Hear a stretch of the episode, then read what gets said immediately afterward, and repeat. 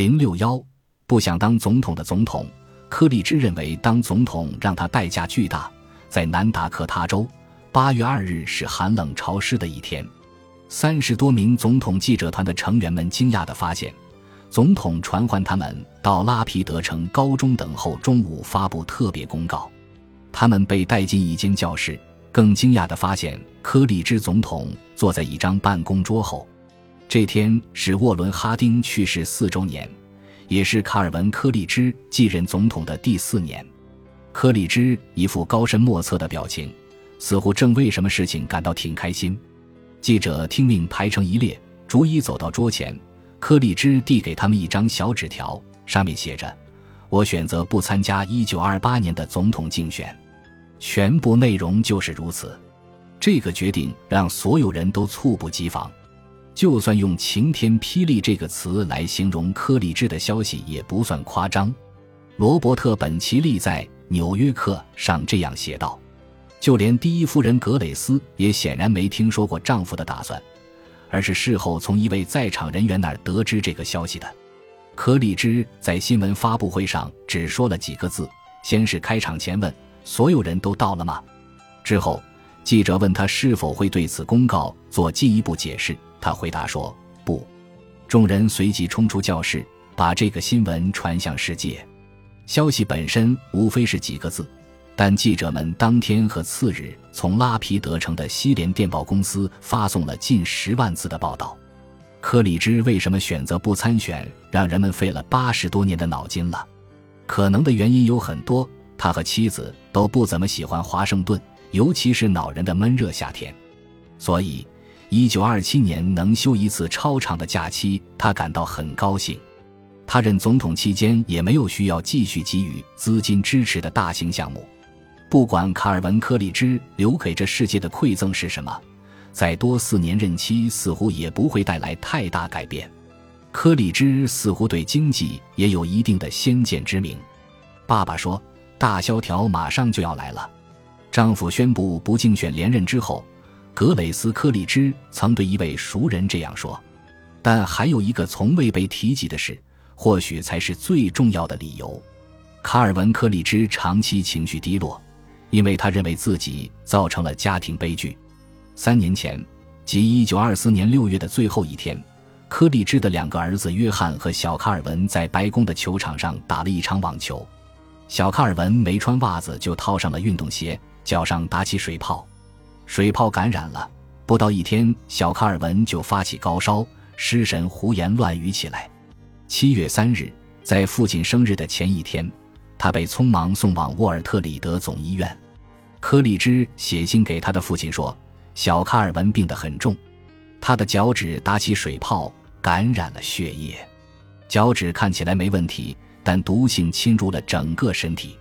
当然了，他能享受到一切医学治疗，但他或许会因溃烂长期卧病在床，但也可能几天就好转。”事实上，三天之后，这孩子就去世了。柯立芝这时才刚当上总统十一个月，两星期前才被提名为下一届总统候选人。他和妻子伤心欲绝，似乎失去了对一切国家大事的兴趣。他走了，就任总统职位的力量和荣耀也都随他而去。柯立芝后来写道：“柯立芝确信，儿子的死都怪自己担任总统。”他在自传中写道：“如果我不是总统，他就不会在白宫南院打草地网球，他的脚趾就不会起水泡，水泡就不会引起血液中毒。我不知道住在白宫为什么竟然要我付出这样沉重的代价。”柯立芝自传的最后一句话很奇怪，但发自内心：“当总统让我付出了太多代价。”在全美各地的媒体上。总统公告引发的疑问不是柯立芝为什么不参选，而是他为什么要用这样一种模棱两可的说法：“我选择不参加”，而非更直截了当的“我不参选”或者“我决定不参选”。许多人认为，这不是拒绝参选，而是恰恰相反。如果人民要他参选，他便可勉为其难。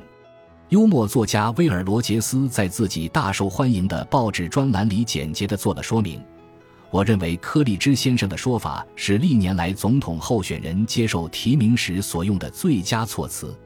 他一定花了很长的时间在字典中寻找、选择这个词，而不是直接说“我不”。不需要太多政治知识也知道，一个人应人民要求，而不是自己主动参选，可获得更多选票。柯立芝先生是有史以来最精明的政客。在美国看了公告，最激动的人是胡佛，他认为自己是柯立芝当之无愧的接班人。虽说其他人并不这么认为，至少并不这么肯定。消息传出时，胡佛正在加利福尼亚北部的红木林度假。他跟所有人一样，都为柯立芝的措辞困惑不解。在新英格兰，选择这个词有不同的内涵。他后来回忆说：“我决定眼下什么也不说，等到跟总统谈过以后再看。”胡佛在一九五二年出版的回忆录这样说：“一直等到九月，他和柯立芝才在华盛顿见上面。但也有人说，他们在发表声明之后没多久就碰头了。等两人终于面对面时。”胡佛为了弄清楚事情原委，或许也是为了得到祝福，他问柯立芝自己是否应该参加竞选。对此，柯立芝只说了一句：“为什么不呢？”如果说柯立芝暗地里希望他所属的党派恳求自己留任，共和党却从没这么做过；而如果柯立芝为此感到困扰，他又从来没表现出来过。我们只能说，他以人应该自己拿主意为由。拒绝为胡佛或其他任何候选人背书。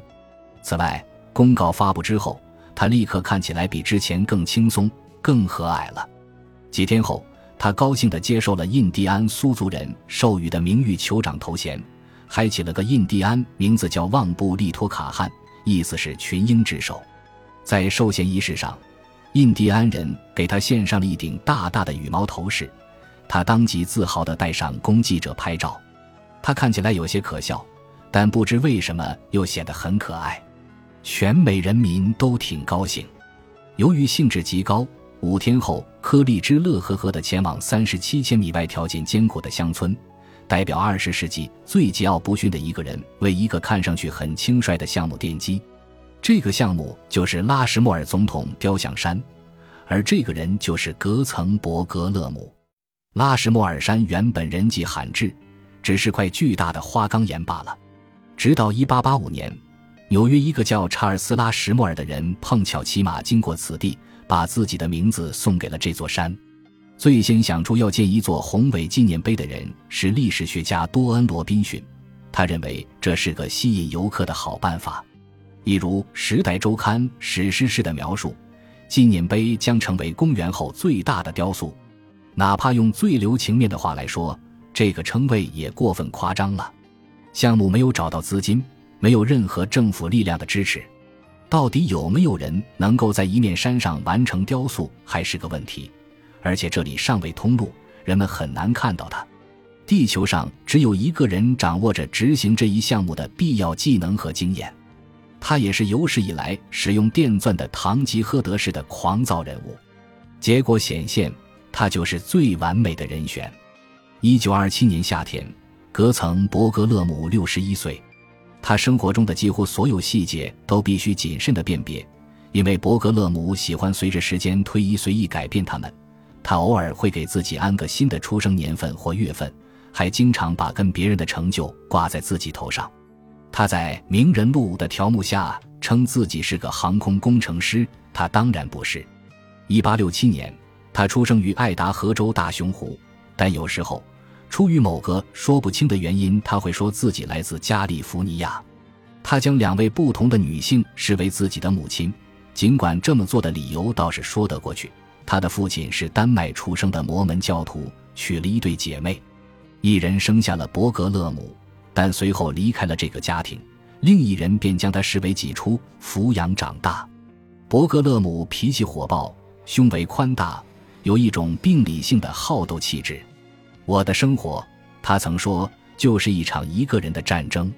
伯格勒姆基本上是在内布拉斯加长大的。年轻时，他当过机械师，做过石板工学徒，但后来决定追求艺术道路。他报名参加了洛杉矶一个名叫丽莎普特南的女性开设的艺术课，最终还跟她结了婚。虽然老师比他整整大了十八岁，两人一起移居巴黎。伯格勒姆在此接受了雕塑训练。伯格勒姆在欧洲生活了十一年之后，抛弃妻子回到美国，迅速以雕塑家身份站稳了脚跟。